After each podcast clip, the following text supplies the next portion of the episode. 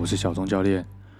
有在听 Podcast 训练靠科学的朋友们，如果你们觉得在听的过程当中好像有哪里怪怪的，是不是有漏掉了一些需要看的文字或者是图片以及影片？记得要到 IG 搜寻“狂言竞技体能”。那如果是在看 IG 的朋友们，如果觉得诶奇怪，为什么图片都好像没有很连贯？那就是相关的说明，要在 Podcast 搜寻“训练靠科学”。我们今天的主题是检测的科学之力量检测。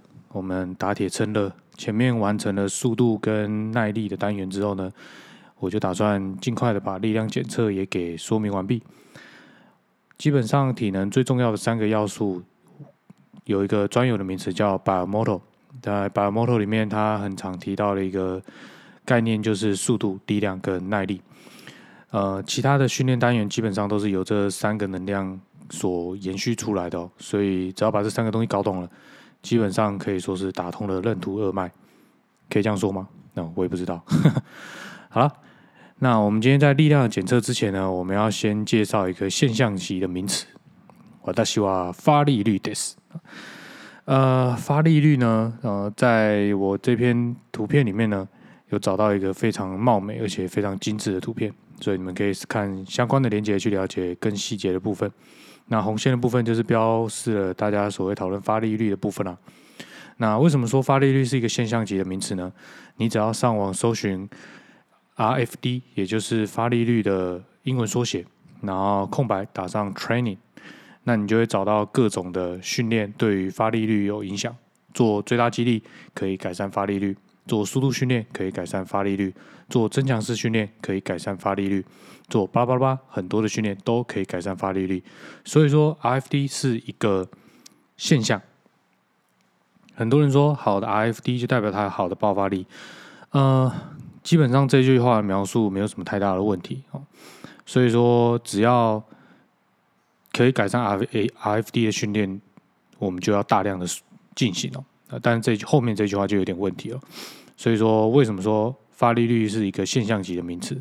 其实这就跟近期很红的一个议题有关了，就是说今天遇到疫情的时候，指挥官他你们的策略是什么？那他都会说我们呃为了全民的福祉跟健康着想，所以说全民健康就是一个现象级的名词哦。但至于他要怎么做，这个事情才是重点哦。当然你。呃，纾困啊，让人民活得更好，或者是打疫苗让人民活得健康，不管是国外的疫苗、国内的疫苗哦，反正这个都是他们呃有一系列的政策在公布哦。那我比较熟啦，我就不敢特别在做什么描述哦，因为我也没有准备好三百万。不过大概的概念就是这样啊，就是说你今天做一件事情呢，都会对这件事情有所影响，所以我就把它定义成叫做一个现象级的名词哦。那为什么它我们不把它解释成所谓的爆发力哦？哦，在后面的一个图呢，就可以一并的得到解答。只要你讲到力量的一个训练呢，就不得不提到所谓的 force velocity graph 这个所谓的力量跟速度曲线图。我没有把原文的英文拿掉，因为我觉得很重要一点就是，有的时候语言在翻译的过程当中会有所谓的误差。那这个误差有时候传了太多层哦，它会被放大到。根本就成为一个谬视的境界，所以说看这张图哦，这张图其实算非常的有名。为什么呢？因为在有一本叫《Super Training》，一个前俄前俄罗斯，也就是苏联前苏联的一个研究学者叫 Yuri Verkhoshansky 哦，呃，他的大量的研究文献都是跟力量有关的，然后包含现在非常有名的 NSCA 的宋教授。哦，他在自己的研究当中也很常引用这位已故的呃前苏联研究学者的文献哦。那他在里面其实就有提到这张图，它的横轴是所谓的 velocity，也就是你执行这个动作的速度。那纵轴是所谓的 force，也就是所谓的力哦。我在这边不特别的把它翻成所谓的爆发力啊，还是力量之类的哦。那它可以发现，它会呈现一个红色的曲线图。举例来说，我们看最上面的 maximal strength，那它代表的是最大力量。那你可以想象嘛，今天如果你执行一个卧推的训练，或者是深蹲的训练，假如它是你可以做的最重最重的重量，那想必它一样可以完成，但是它不会是速度为零嘛？它一定是用一个非常非常小的速度，然后你完成这个力量的一个输出的过程。那当然，如果你把力量缩小了，它力量的成分就会变得比较低，会多了一小部分叫所谓速度的含成分哦，叫 strength speed 力量速度啊。它的概念呢，就是说你在这样的力量输出的情况下呢，它的速度会慢慢的提升，应该蛮容易理解的吧？哦，那接下来就会有 power。那 power 呢，在国内很多人会说它是爆发力哦，其实不是爆发力。不是这样子翻的哦。当然我知道 power 这个英文字呢，在前文后文的搭配上，它有时候会被翻成爆发力。但是在力量速度曲线呢，很多人在这里把它翻成爆发力是一件很怪的事情，因为他在讲的东西就是功率。大家都知道，就是在这样的曲线图会有最大功率的位置，就不是在力量最大或者是速度最大的时候，因为功率是所谓的速度跟力量的一个乘积哦。那当然，它有这样的关系曲线的时候呢，当然在中间值普遍会靠近中间的地方，普遍会有比较大的一个值运算值出来所以它就是所谓的功率哦。所以在这个点吧，反正爆发力是蛮怪的好。那再来就是 speed strength，就是你的负荷越来越轻了，那你的速度成分就越来越大，所以放在前面；那力量成分就越来越小，所以放在后面。那最后就是所谓的。Speed 哦，就是你徒手进行的动作，基本上它就是速度最快的一个状态哦。但是它也不会完全没有需要使用到力量，因为你的手啊、脚啊本身都有一定的重量嘛，哈。所以那个其实也是一种肌肉在收缩上的一个力。好了。那解释完这张图呢，我们最重要的就是要说什么？在力量测试过程当中，它有一个最重要的一个元素，就是所谓的最大力量测试，也就是在图最上面你看到 maximum strength 的这个概念哦。那最大力量的测试通常会有两种方法，第一种方法叫 ERM 的直接测试。ERM 是什么呢？上网可以直接 Google 搜寻。那我大概解释一下，就是说 one repetition maximum，就是你反复做一次最大的重量。所以 ERM 的单位是什么呢？是重量单位哦。那你可以想象，假如我今天做深蹲最重、最重、最重，我可以做一百公斤，然后只能做一下啊，第二下会失败。那这个一百公斤就叫所谓的 ERM 的重量哦，就是你反复一次可以做的最大重量，就叫 One Repetition Maximum。好了，那这个直接测试呢，就是比如说我选定一个动作，以深蹲来说好了，哦，那我就直接用这个动作去做测试哦，做八十公斤，哎，我觉得还可以，那我就休息一下。然后呢，再做九十公斤，哎，我觉得还可以。那我就做一百公斤啊，我觉得啊不行了，没办法再做第二下。那如果刚刚好，这个时候一百公斤可以测试完成，那它就是你的 ERM 的重量喽。那 ERM 的测试有几个很重要重点，第一个呢就是安全高于一切，因为这个重量会拉得非常高，就是你个人哦，不管今天这个重量是八十还是九十还是一百，因为它已经逼近个人的最大极限值哦，所以说。它一定有很高的受伤的风险，那当然动作完成的技术，还有相关的保护措施都一定要做足，还有之前的热身也要有一定程度的活动，哦，再来就是选手的训练经验哦，会非常的重要哦，非常不建议就是完全没有训练经验的人一开始就执行 ERM 的测试哦，哦，直接这样做其实风险真的蛮高的。那再来是为了达到它测试的精准度哦，我们希望它在四组内可以完成。哦，因为你测试的越多，你可以想象，就是你的肌肉会越累。所以接下来他之所以无法完成第二下，是因为肌肉太累，还是因为他力量真的不到？你就会开始呃觉得困惑哦。那所以我们希望他在四组内可以完成测试，尽可能让它精准一点。那当然有的时候你前面的测试没有办法这么快速的就在四组内完成，那怎么办？没有关系，今天测到哪里那就是哪里喽。毕竟你的训练是每天每天在进行嘛，你只不过牺牲了一天到三天的训练。接下来呢，你练了一周之后呢，你可以再做一次测验。那选手呢，也对这样的测验的流程也非常的熟悉。那他在他进行所谓的最大力量训练过程当中呢，也可以再度的进行测试哦，所以他的速度就会缩短的非常的快。好，再来就是组间的休息时间，就是跟刚刚讲的一样，我们希望他的疲劳不要影响到他测试的数据的精准度。所以呢，组间的休息我们会建议是在一分半到三分钟之间。那至于看什么原因呢？主要还是看这个选手的心跳率跟呃血液乳酸代谢的一个程度哦。每个人恢复能力不同，所以假如你的选手恢复能力很好，他当然休息时间就可以短一点。如果你的选手恢复能力不好，那当然他的休息时间就要长一点。那普遍我都会抓两分钟哦。那如果我可以精准一点，我会让他们带上所谓的心跳表穿戴装置哦，以便的做监控。那如果有些动作我们没办法直接做 ERM 测试呢？那我们可以用第二种方法，就是所谓的 ERM 的间接测试，又称为多 RM 的测试。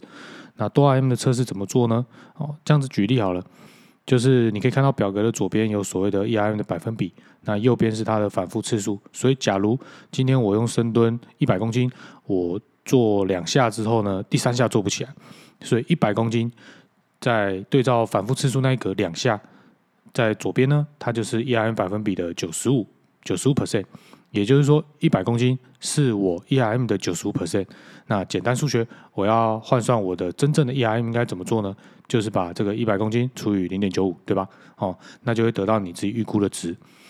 那这个多 RM 测试呢，它有一个好处就是你不需要做到你自己的极限重量，哦，你就可以透过多反复的次数去达到一个预估。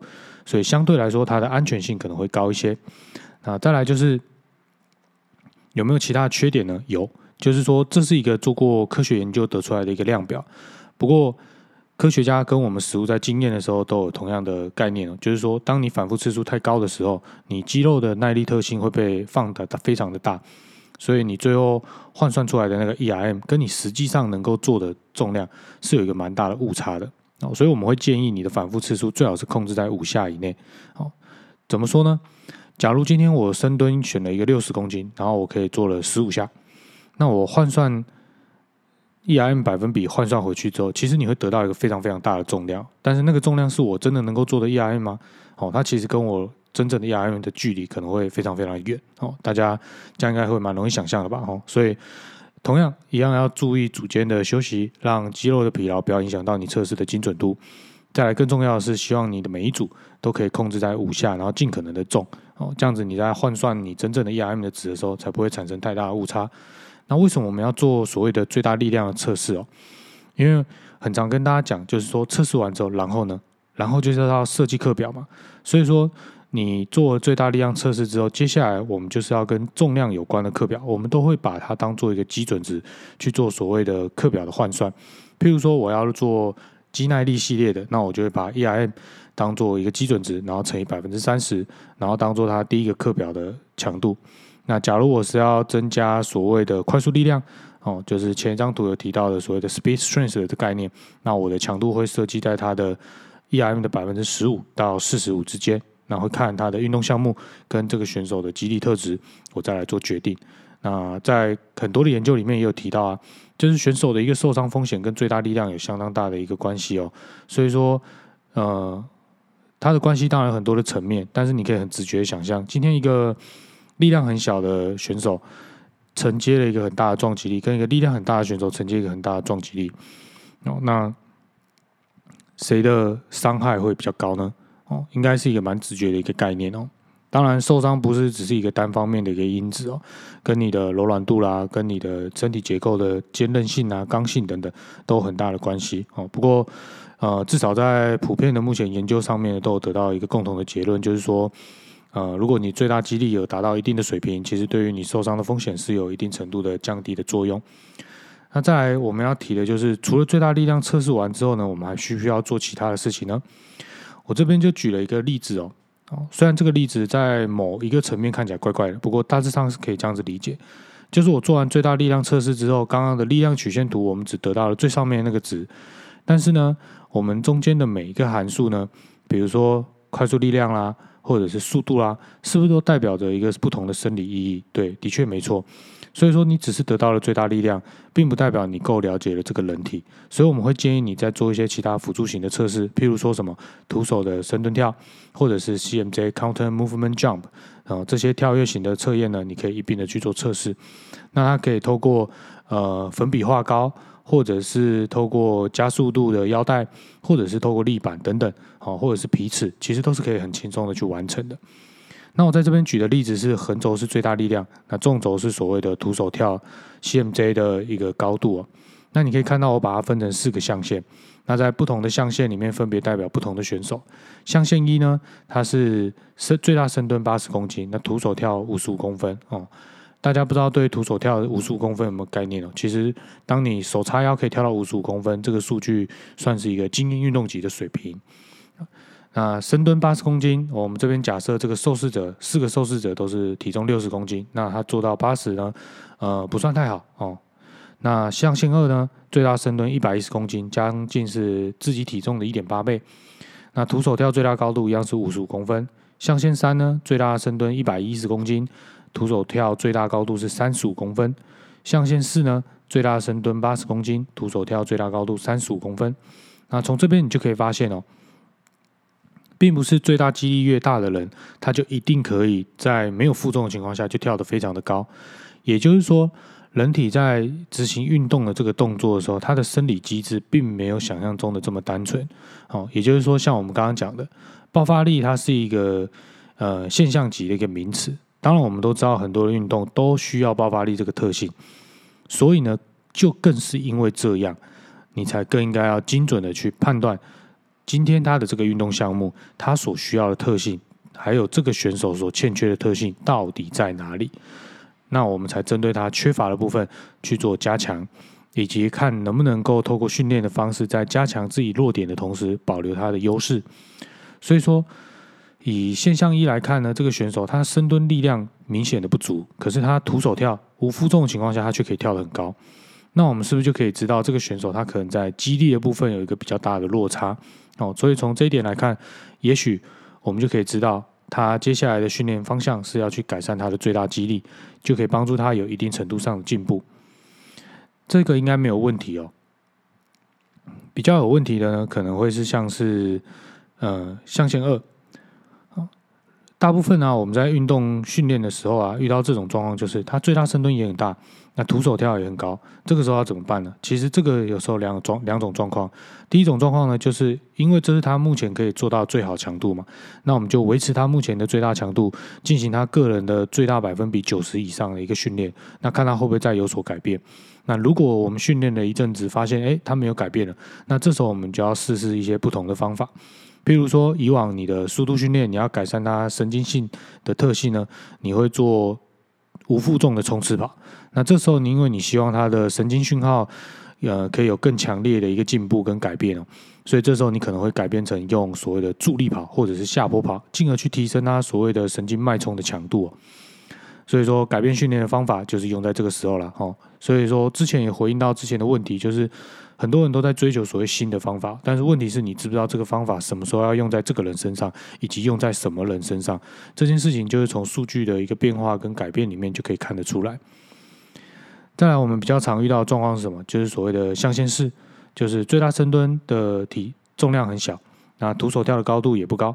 往往啊，我们都会觉得说训练就是啊，他什么都他就很不好啊，他爆发力很不好啊，哦，我们就什么都要给他练啊，哦，力量他也需要，我就给他加强啊，他跳的很高，哦他就跳的不高啊，那我们要给他加强哦，所以我们往往都是把选手当做第四象限的这种选手在练了，就什么都给他吃，像吃维他命一样，管他维他命 A B C D E，反正给他吃下去就好，啊，多的会排出来哦，那 维他命是水溶性的，的确是会这样排出来，没错了哦，但是。体能，如果你随便这样子给他吃下去了，他排不出来，因为疲劳就是排疲劳嘛。哦有时候疲劳累积的太快，不仅是受伤风险会提升哦，那选手有时候也会产生体能上的一个退化哦。那这个退化是因为身体里面的一些适应不如预期哦，哦，所以产生的一种结果。所以也不是说像吃维他命一样就灌它就好。当然。有时候你灌它会有好的效果，但是那个效果是长期会有这样的效果，还是因为你用一个特殊方法灌它？哦，你把一些很有强度的课表组合在一起，其实它也算是一个特别的方法。那你这样灌他，选手忽然吃下一个很有强度的课表，与以往不同哦。他有的时候会有一种类似回光返照的现象，就忽然变得很好，但是他可能在一两周之后，他的那个能力值就会开始往下掉。这是我们之前呃看过别的团队在做训练的时候会发生的一些状况，我们也是觉得很好奇。那我们也有在针对一些呃所谓周期化训练的概念跟疲劳指标的概念呢，我们去做相关的一个探讨。哦，那我们就觉得。呃，在课表的训练上必须更为谨慎的原因，就是因为这样子。所以说，在做力量的一个相关检测啊，呃，我们给大家建议就是你要去做最大力量的检测，然后再搭配一个你觉得你会需要用到的一个生理指标，像 CMJ 的这个跳跃啊，很长，大部分就是在代表着所谓的呃肌肉伸张缩短循环的一个这个概念，所以说它既代表了一个生理机制，那再结合上所谓最大力量的生理机制，那你就可以交叉比较出来说，需不需要再做额外的测试？我在图形上有拉了一条虚线。你可以再多做一项你觉得有必要测试，然后进而去交叉比对出这个选手为什么他没有办法把一个现象做得很好哦。譬如说他为什么没办法灌篮？没办法灌篮，他是一个现象级，就像很多人讲哦，他爆发力不好。但是他爆发力不好，它是一个现象。但到底生理机制哪个地方不好？这个事情是比较重要的哦。所以。只看着一个最终的结果跟现象，然后就来判断他要练什么，这件事情本身就是一件有点奇怪的事情哦。最重要还是要回到生理机制啊。所以说，除了知道生理机制之外，更重要就是不要忘记我说了，训练测验完之后，最重要就是然后呢，然后我们要接下来接着训练了。所以你要有一个重要的指标来去设定你训练课表的强度，这样子才会成为一个有方向的一个训练。更重要的是什么？哦，就是训练不一定永远有效果。假如你在很短的时间内，一周、两周之内监控到一个数据，发现不如你预期，那这时候你就要凭借着写出来的课表去做出反省跟调整，这样子选手才不会需要一个到两个月时间，发现自己都没进步才来调整课表，这样基本上时间就太慢了。那我们今天力量检测就到这边，如果有问题的话，都可以在 Podcast 或者是 IG 留言给我，只要有空都会回答大家哦。那接下来，希望我们就可以开始换一些不同的话题，然后可以有不不一样的探讨。那今天就到这边了，拜拜。